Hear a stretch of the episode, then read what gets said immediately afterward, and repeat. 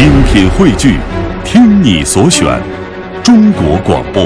radio.dot.cn，。各大应用市场均可下载。听众朋友，您正在收听的是中央人民广播电台老年之声的健康之家。在周五的节目当中，为您邀请到的是北京保健协会副理事长、中国药学会原秘书长吴大珍教授，教我们以花养人。今天呢，吴教授继续和我们分享桃花的养生功效。它的作用，美白、润肤、瘦身。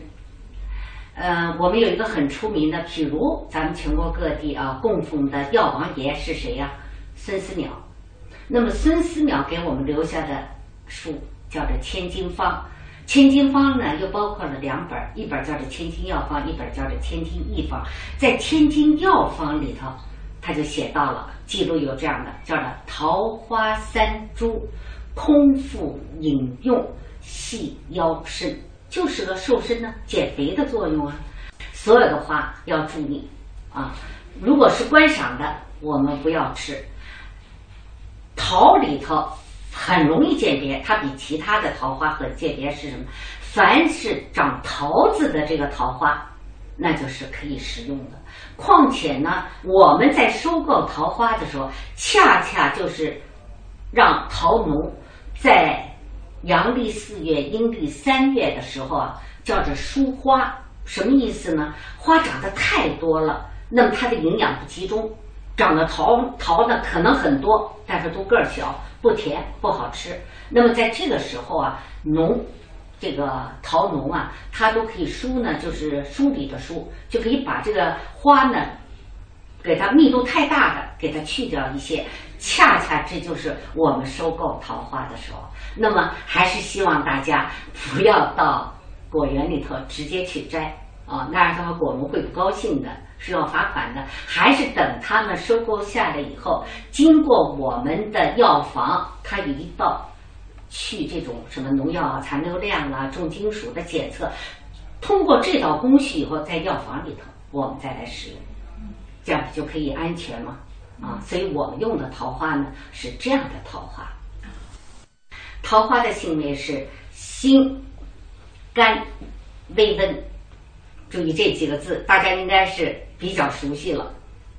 辛，它有心散的作用，所以它的行气活血的力量就比较大。肝，我们当然都希望入口的东西能够有点温，用于寒性的啊。然后我们再看它的归经，也就是它作用的主要部位是心、肺、大肠。这在前几期已经都介绍过了，所以要注意一点，桃花的通便的作用，可以说在这些花里头是最大的啊。那么这样子的话呢，就要注意了。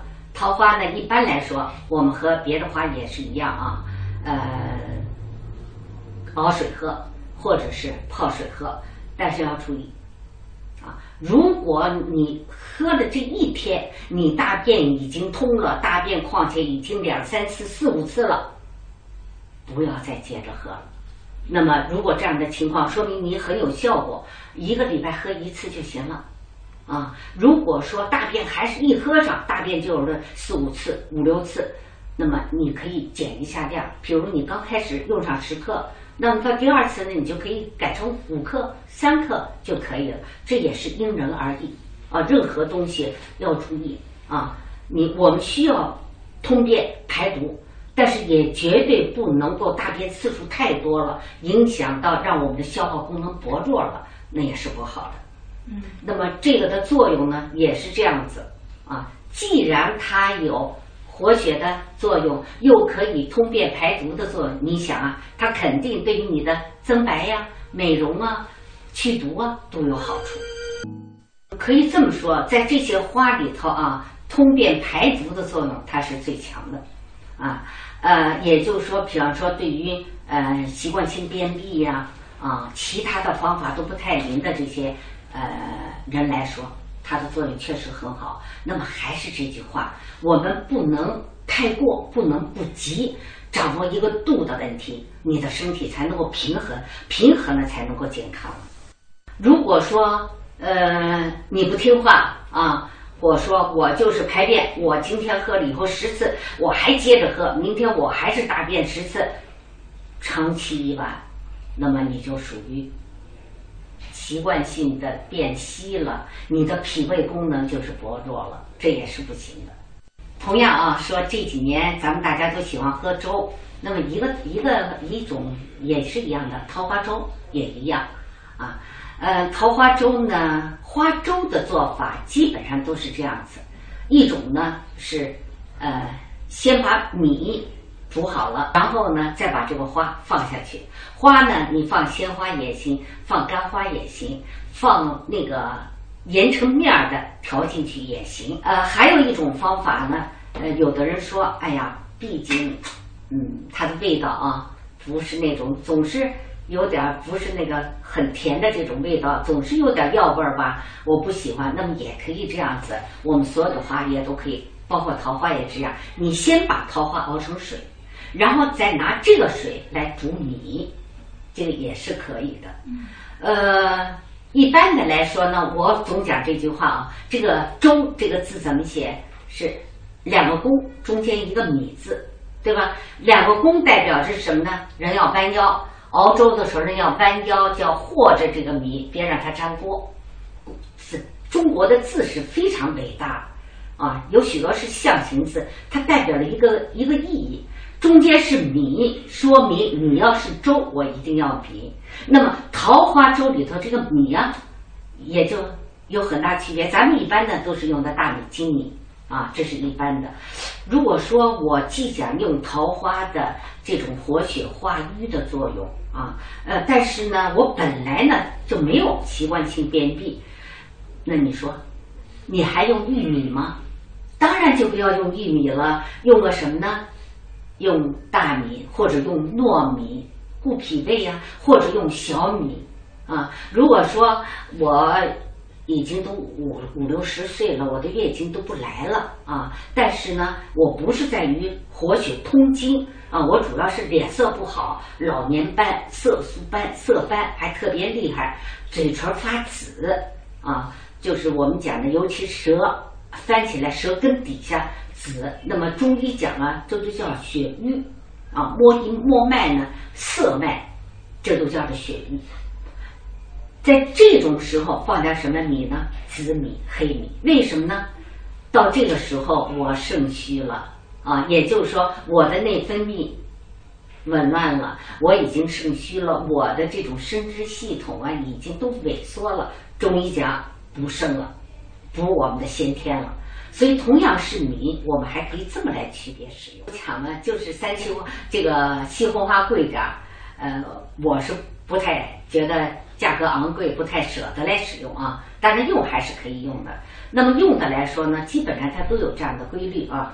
呃，一种呢就是用新鲜的，新鲜的话呢，呃，一种方法我们可以躺在那儿啊，当然先把脸啊、手啊都洗干净，然后把这个花瓣就放在脸上啊。过去我们形容的美女啊，这个花黄就曾经有过记录过啊，说我们的这个花瓣在。花园里头睡着了，花瓣掉在脸上，然后大家都仿效，就像现在，因为那时候的装饰品没这么多呀，啊，以后呢就给它剪成纸，故意贴在脸上。